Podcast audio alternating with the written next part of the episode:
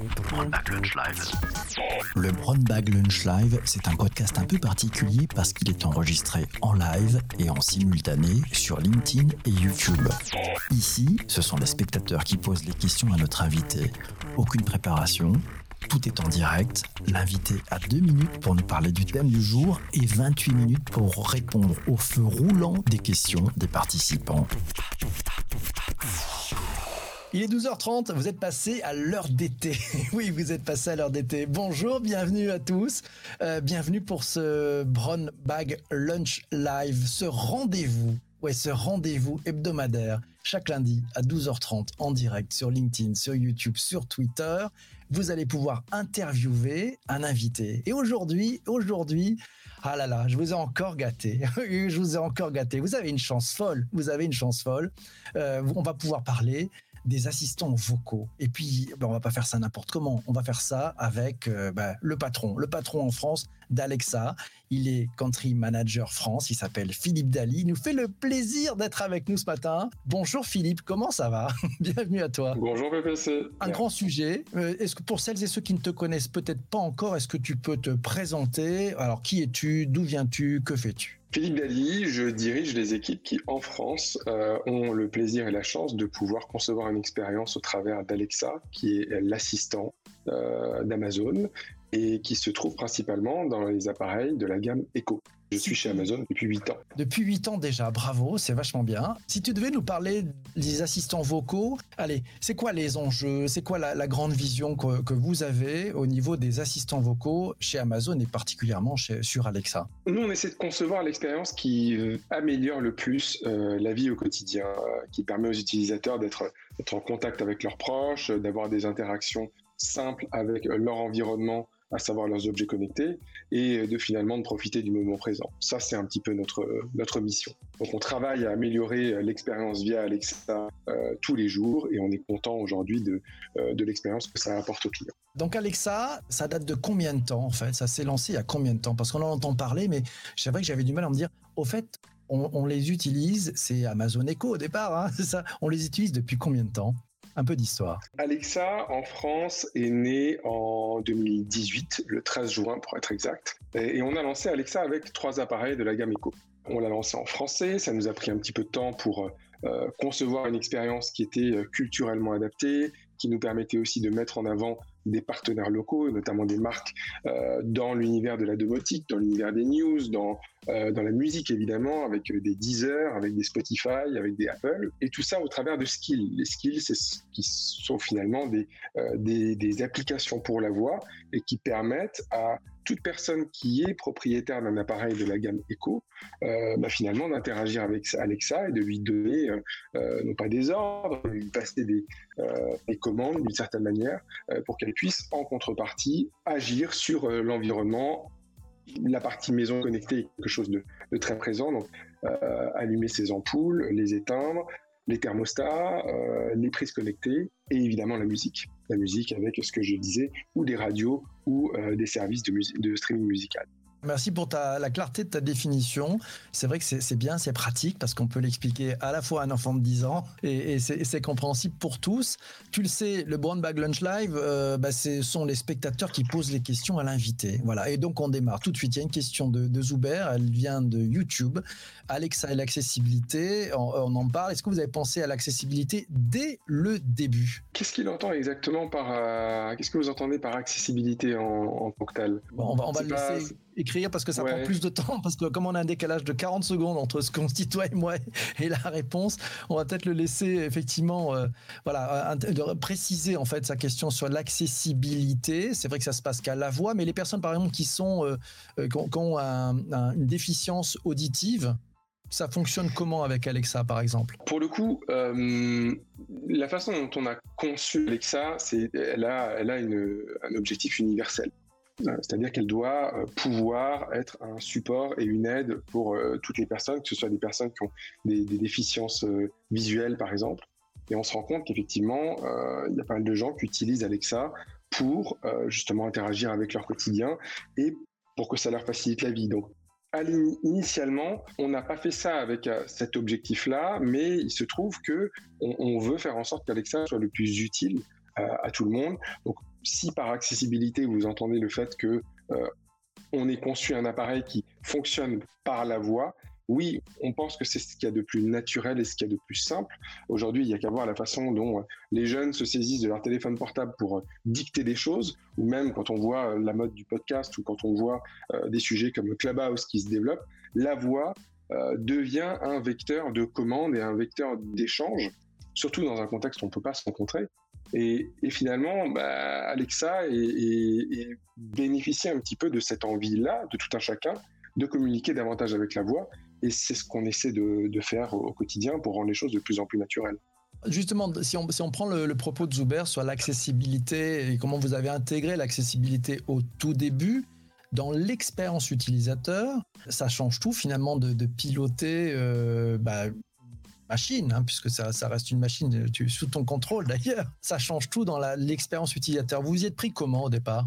Au début, la question qu'on s'est posée, c'est euh, finalement quelles sont les interactions les plus fréquentes euh, chez soi? Et une des, une des expériences qui nous est apparue la plus, les plus sensées, bah, c'est simplement d'écouter de la musique.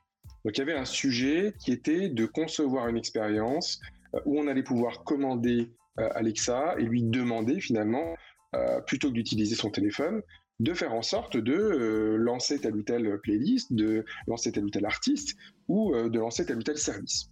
Et puis, on a commencé par Spotify, et ça a été, Spotify a été finalement la première skill.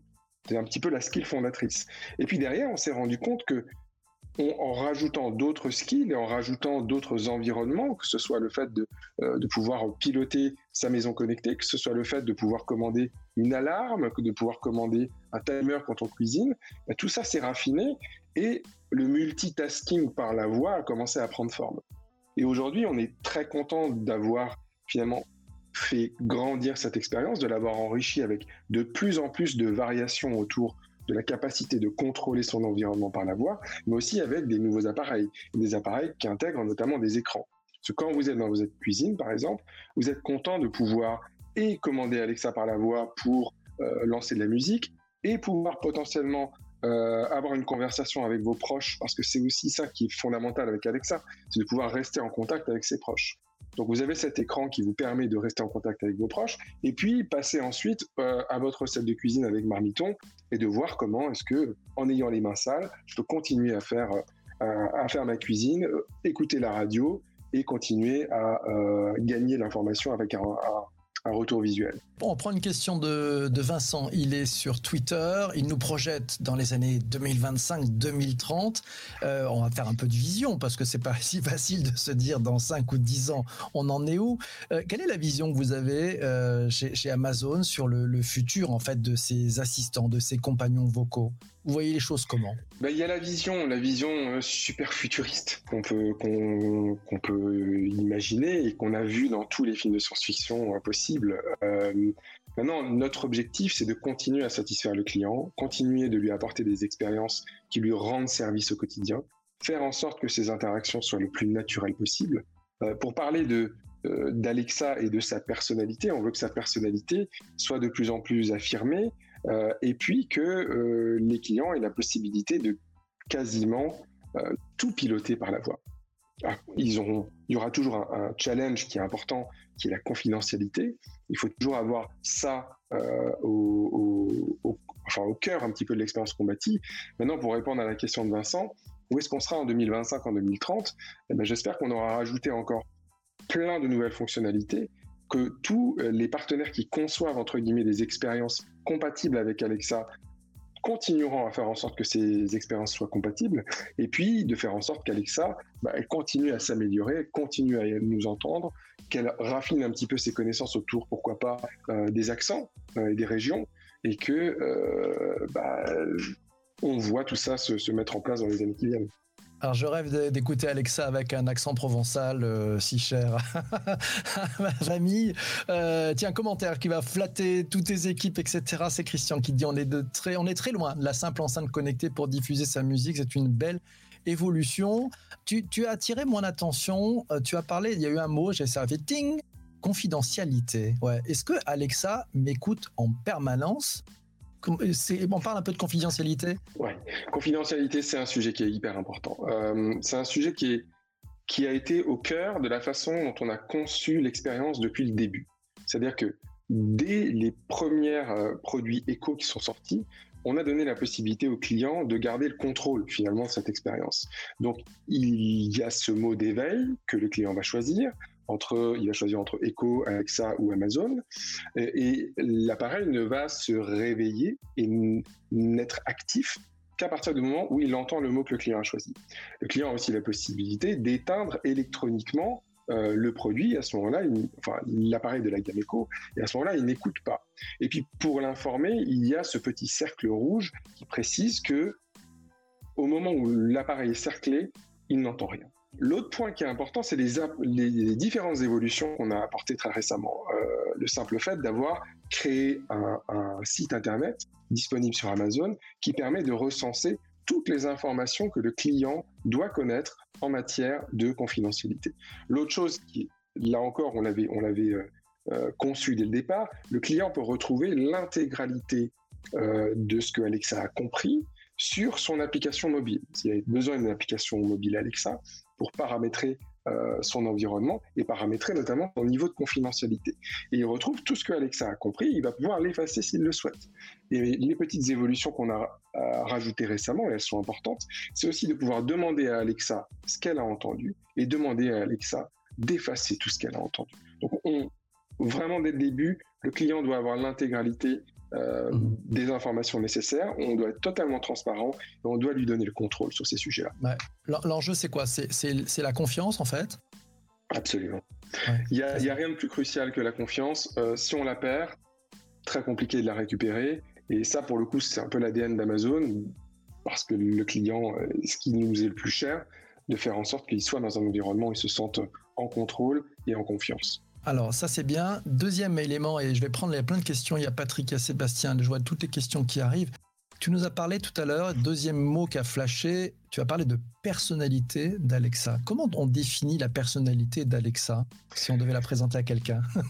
Alors d'abord, c'est une personnalité féminine. Elle se, revendique comme telle et elle est, euh, elle est euh, féministe. Donc elle, croit à une, juste, un monde juste et, bien réparti entre les hommes et les femmes, et où les femmes peuvent, peuvent porter leur voix et porter leurs convictions.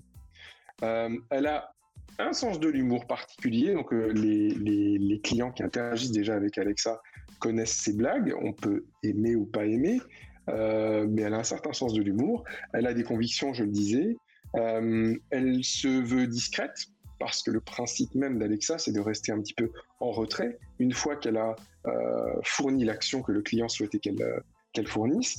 Et puis, elle reste humble euh, et elle a quand même vocation à avoir une connaissance intime de la culture française. et c'est bah, ce qui fait qu'aujourd'hui, on a des équipes qui sont en charge de travailler au quotidien à l'amélioration de cette, de cette expérience et de cette personnalité et de faire en sorte qu'elle soit aussi toujours un petit peu au courant de de ce qui se passe, euh, de ce qui se passe et qu'elle soit là aussi pour divertir. Il y a des Easter eggs euh, assez euh, assez sympas que bah, les clients peuvent découvrir, par exemple sur des citations de films, etc. Donc il y a ce côté divertissant, ce côté chaleureux, et puis ce côté réellement incarné qu'on souhaite apporter avec Alexa. Et quand on entend des, des, millions de je t'aime Alexa, bah on se dit que quelque part on a on a réussi à créer quelque chose.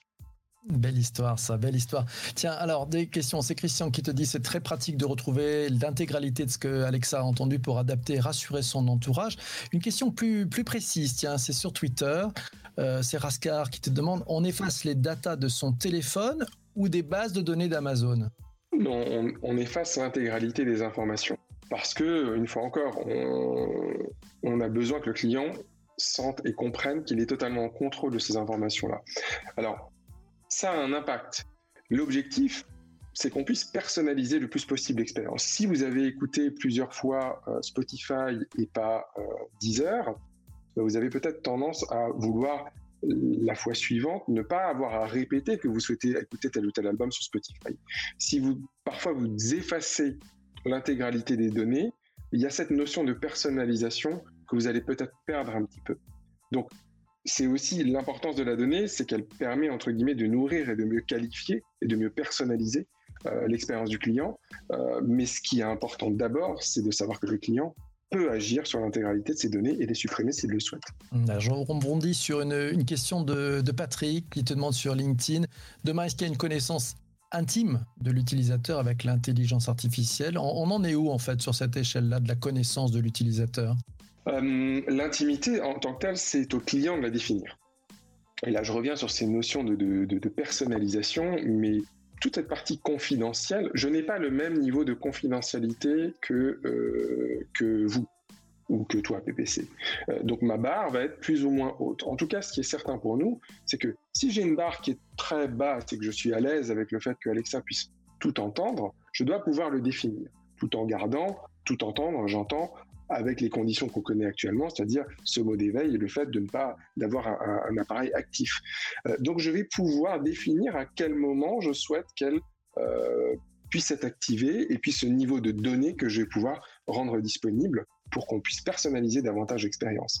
Pareil, sur un appareil avec un écran, euh, vous avez la possibilité de mettre un petit obturateur qui va empêcher la caméra de filmer. Ça, c'est mon niveau de confidentialité que je vais déterminer. Et c'est quelque part aussi mon niveau d'intimité. Maintenant, quant à savoir jusqu'à quel point Alexa va me comprendre et me connaître, euh, il y a des éléments de, personnalisation qui tiennent aussi à euh, au fait, par exemple, que dans une skill pour enfants, je vais donner un prénom. Bon, ça c'était déjà un, niveau de personnalisation. L'intime, ça peut être aussi des données de, euh, fitness tracker. Je peux, dans, dans un certain cas, donner la possibilité avec ça de retrouver certaines informations sur mes performances sportives. Elle va pouvoir les gérer. C'est quasiment aussi des notions d'intimité qui sont là, mais une fois encore, euh, le principe, c'est que le client décide de ce niveau de personnalisation. Alors justement, personnalisation, je vais rebondir sur la question de Sébastien. Il est sur YouTube. Peut-on imaginer personnaliser ce genre d'outil à l'extrême, comme en intégrant par exemple la voix d'une personne particulière, en reprenant les intonations de sa voix ou de sa personnalité? On pense un peu au, deepfake aussi qu'on peut avoir de temps en temps et tourner. On peut faire ça déjà sur Alexa ou, ça n'a pas vocation à pouvoir changer la voix? Aujourd'hui, aux États-Unis, euh, vous pouvez opter pour la voix de Samuel L. Jackson. Euh, donc ça vous dit aussi. Alors, vous n'avez que le choix de Samuel. Jackson et euh, le choix d'Alexa, mais ça vous dit aussi une, ça vous donne une idée du niveau de personnalisation qu'on veut donner et ouvrir. Et effectivement, si on se projette, si on reprend la question de Vincent, où est-ce que sera Alexa dans, dans 10 ans Peut-être que vous aurez la possibilité de choisir entre 10 ou 15 voix différentes et vous prendrez celle qui vous plaira le plus. Euh, ce qu'on voit aussi dans certaines skills, donc des environnements qui sont conçus par les marques, euh, les marques ne vont pas toujours réutiliser la voix d'Alexa. Elles vont utiliser leur identité sonore, elles vont d'ailleurs créer parfois des jingles et elles vont peut-être préenregistrer des tronçons de voix. Auquel cas, ce ne sera pas la voix d'Alexa que vous allez entendre, mais ce sera la voix qu'aura, qui aura été enregistrée par le concepteur de la skill pour diffuser un message à un moment donné. Alors une question, c'est celle de, de, David sur LinkedIn. Alexa aura-t-elle vocation à nous simplifier nos démarches administratives si on lui fournit nos informations bancaires, nos impôts, nos assurances? On peut rêver un jour que Alexa remplisse notre déclaration d'impôt à notre place? Oh, Ce serait un peu triste parce que qu'est-ce qu'on s'amuse quand on remplit notre déclaration d'impôt? Euh, C'est une très bonne question, David. Et euh, en disant ça, on met le doigt sur euh, la notion encore de données sensibles. Pour moi, il y a deux types de données sensibles. Il y a les données bancaires, effectivement, les données relatives aux, impôts, aux assurances et aux données de santé.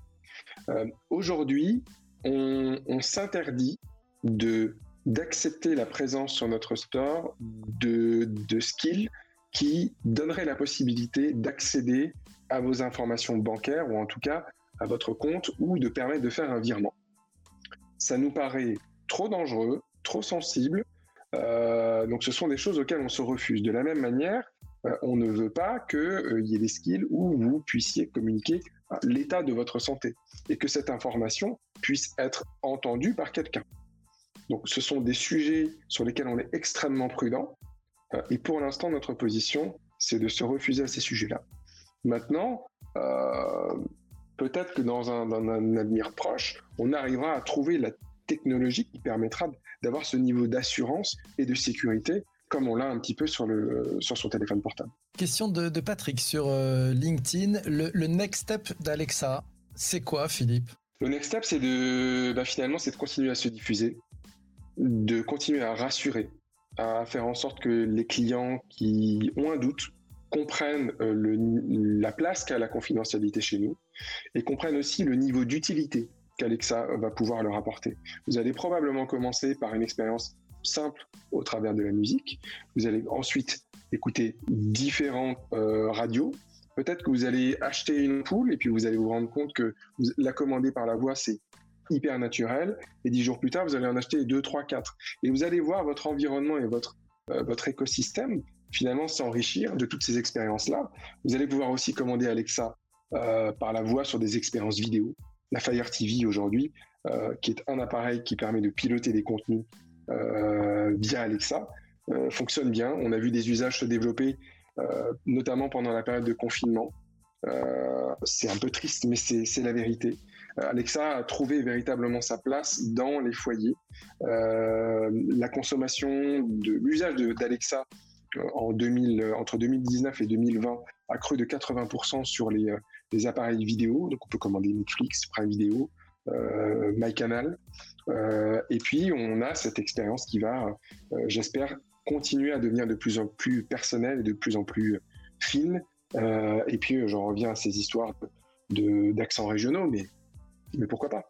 On a tous en mémoire le film Her, où effectivement bah, la personne tombe amoureuse de son assistante vocale. Vous avez vécu déjà ça, des gens qui sont tombés amoureux d'Alexa?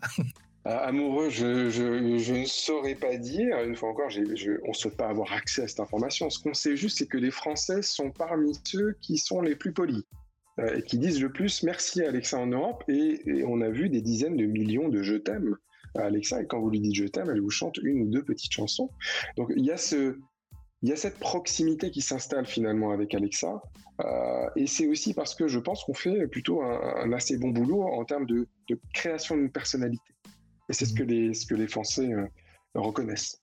Donc, donc, ça veut dire que c'est un bon signal pour les développeurs, ça quand il y a de la bienveillance, quand l'utilisateur remercie ou demande poliment les choses. C'est, les, les, développeurs le prennent comment, ça, ce retour d'expérience? Les développeurs aiment l'environnement qu'on a créé, donc c'est un autre sujet, mais effectivement on, s'attelle à faire en sorte que l'environnement soit simple et actionnable en termes de développement pour euh, les développeurs. Effectivement, ça envoie plutôt un signal euh, positif.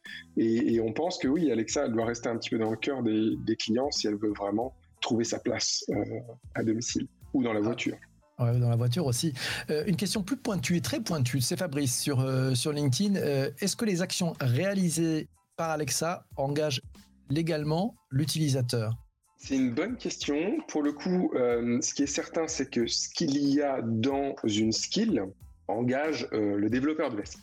Euh, Alexa est un, Alexa est un est aussi un, levier de distribution de, de, contenu, donc de distribution de skill. Donc nous, on est aussi Amazon est responsable de ce qui est distribué et on a un, un contrat avec les développeurs, qui s'appelle l'Amazon Developer, Developer Agreement, qui est disponible en ligne. Euh, maintenant, euh, je ne suis pas juriste, je ne pourrais pas vous dire si vous utilisez un appareil euh, Alexa et qu'elle effectue une action commandée par l'homme qui va porter, entre guillemets, préjudice, est-ce que le propriétaire est responsable? Je ne suis pas suffisamment euh, équipé juridiquement pour répondre, mais j'ai tendance à dire que oui. Tiens, ah, une question personnelle. Allez, euh, vous en êtes content d'Alexa chez, chez Amazon? Et, si, et si oui, parce que je pense que tu vas dire oui, on en est content. Quels sont les, les, grands challenges que vous avez devant vous, les, trucs un peu complexes qu'il va falloir résoudre dans les, dans les mois et années qui viennent Oui, on en est content. Oui, euh, on pense qu'on a fait, fait d'énormes progrès. Alexa est une, est une technologie complexe. Euh, qui apprend euh, tous les jours. on est vraiment sur du machine learning, donc on est sur du développement permanent. Euh, mais on est content du résultat, on est content de ses capacités de compréhension. On est très content de voir qu'on avait à l'origine trois eco-devices qui avaient été lancés en 2018. On en est à plus de 12 aujourd'hui. On est content de voir qu'il y a plus d'un milliard d'interactions depuis qu'on a lancé. mais il nous reste énormément de challenges. On a des challenges qui sont liés aussi au fait qu'on souhaite faire en sorte qu'Alexa soit un petit peu plus diffusé, plus diffusé dans des endroits comme des hôtels, que ce soit dans des endroits comme des établissements pour pour venir un petit peu en soutien aux personnes âgées. Donc on a ce type de défis qui sont aussi des défis euh, liés à la confidentialité, quand on se retrouve dans des endroits euh, privés, mais avec euh, une multitude de personnes qui peuvent consulter un compte. Donc c'est des challenges un petit peu technologiques, mais c'est là où on veut essayer d'aller. Il y a aussi Alexa dans les voitures. on l'a vu avec pas mal de, de manufactureurs qui aujourd'hui intègrent Alexa dans les voitures. Il faut que cette expérience se développe encore un petit peu plus. Et, Alexa, en, business to business, un Alexa dans un open space, il y a déjà des cas d'usage, ça fonctionne, c'est très compliqué à mettre en place? Alexa dans un open space, la difficulté de l'open space est enfin, que ce soit un open space ou un salon, si vous avez 10 personnes qui vous parlent en même temps, euh, en tant que personne, vous avez du mal à comprendre. Alexa elle a le même problème que vous. S'il y a 10 personnes qui lui parlent en même temps, elle va pas saisir, entre guillemets, la, la commande qui lui est, euh, qui lui est donnée. Donc il y a toujours ces sujets-là euh, d'environnement qu'il faut essayer de bien, euh, de bien optimiser. Ça aussi, c'est un challenge technique. Euh, mais sur la partie business, oui, on a énormément de, on a une belle feuille de route. il y a un produit une solution qui est sortie assez récemment qui s'appelle Alexa Custom Assistant. Cette solution-là consiste en fait à créer un assistant pour le compte d'un partenaire, d'une marque, sur la base de la technologie Alexa. Donc on sait qu'il y a de la demande et on sait qu'il y a cette volonté de la part de beaucoup de marques de créer leur propre environnement, voire leur propre assistant. Et c'est en ça qu'on est en train de développer des solutions qui permettent euh, de répondre à ces questions-là. Allez, une question de Zuber, elle est sur YouTube. Est-ce que vous regardez la concurrence? Je pense que oui, forcément. Mais alors, je vais revenir là-dessus. Moi, j'aimerais te poser la question quel est le, point euh, de différenciation majeur et soutenable d'Alexa par rapport euh, à l'univers concurrentiel de ses assistants vocaux? On a plutôt tendance à regarder euh, le client que la concurrence. On ne commande pas vraiment ce que la concurrence fait. Euh, maintenant, ce qu'on pense être des, sujets euh, de différence et qui, ont, qui vont vraiment dans le sens d'une logique d'appropriation d'Alexa par le client, c'est justement cette capacité à couvrir des environnements multiples, que je sois avec euh, mes oreillettes euh, compatibles avec Alexa, c'est un produit qui est disponible aux États-Unis, ou que ce soit euh, dans mon véhicule, ou que ce soit dans mon salon, que ce soit via une Fire TV ou un écho avec écran, on veut donner la possibilité au client de choisir l'appareil qui lui va bien. Première chose. La personnalité d'Alexa, j'insiste encore, mais on pense que c'est véritablement un levier, un, élément de différenciation. Pourquoi? Parce que on est dans l'ordre de l'intime, et on est dans l'ordre de l'échange avec une personnalité que quelque part on accepte chez soi. Donc à nous de faire les efforts côté Amazon pour créer euh, les conditions entre guillemets de l'accueil d'Alexa euh, dans, euh, les, dans le quotidien des Français. Et ça, c'est vraiment des choses qui, de notre point de vue, sont importantes sur lesquelles on passe du temps. Une dernière question. Tu nous as parlé, tu nous as donné un petit peu envie. On a, on a vu qu'il y avait des, des lunettes, enfin qui n'étaient pas des lunettes augmentées, mais enfin elles sont très augmentées puisqu'en fait on peut communiquer avec Alexa et sont connectés. Ça va arriver en France ou pas? Tu nous livres un scoop ou tu peux rien dire? J'ai malheureusement pas de scoop à donner là-dessus. Euh, ce qui est certain, c'est qu'on conçoit beaucoup de nouvelles, euh, de nouvelles choses. Il y avait, une bague d'ailleurs euh, qui avait été lancée aux États-Unis. tout n'arrivera pas en France, mais là, on est très content d'avoir réussi à, lancer dernièrement un nouveau Eco Show. Je fais un peu ma téléboutique achat, mais mais voilà, nouveau produit qui, qui est en précommande sur Amazon en ce moment avec un écran qui pivote et qui va pouvoir suivre le client à mesure que euh, euh, va suivre sa voie et ses pas et sa progression dans un environnement comme sa cuisine par exemple. Mille merci Philippe de t'être rendu euh, disponible. Merci pour euh, à vous tous d'avoir été présents pendant euh, bah, ce Brown Bag Lunch Live. Voilà, ces questions, ces interactions. On, aura le plaisir de t'accueillir une nouvelle fois. Je pense qu'il y aura des plein de nouveautés qui vont sortir. Mille merci à vous tous. je vous donne rendez-vous me concernant pour un prochain Brown Bag Lunch Live. Ça sera le, le 12 avril. 12 avril à 12h30 on aura, ah là là, avec, on aura Charlotte Girard-Fab. Je ne sais pas si vous la connaissez, c'est une arbitre internationale de hockey sur glace et, on va parler d'un thème qui, est passionnant. Pour réussir, il faut savoir se planter. Bref, on compte sur vous pour être au rendez-vous. Mille merci, Philippe. Merci, à vous tous. C'est l'heure du, du rôti. Pour celles et ceux qui sont présents, vous pouvez mettre dans les commentaires si vous avez trouvé ce, cet échange avec Philippe fabuleux. Vous mettez 5 et même plus. Si vous avez trouvé ça nul, vous mettez 1, mais on restera bons amis. C'est promis. Et c'est parti. Voilà, merci beaucoup. Voilà, c'est parti. Merci beaucoup, Philippe. À très bientôt. Bye bye. Au revoir à, tous. Salut. Au revoir, mes amis. Ciao, portez-vous bien. Pour ne rater aucun des prochains épisodes du Brown Bag Lunch Live, le plus simple est de t'abonner sur ta plateforme de podcast préférée. Et si le cœur t'en dit, rendez-vous sur YouTube ou LinkedIn en live pour participer en direct aux prochaines interviews.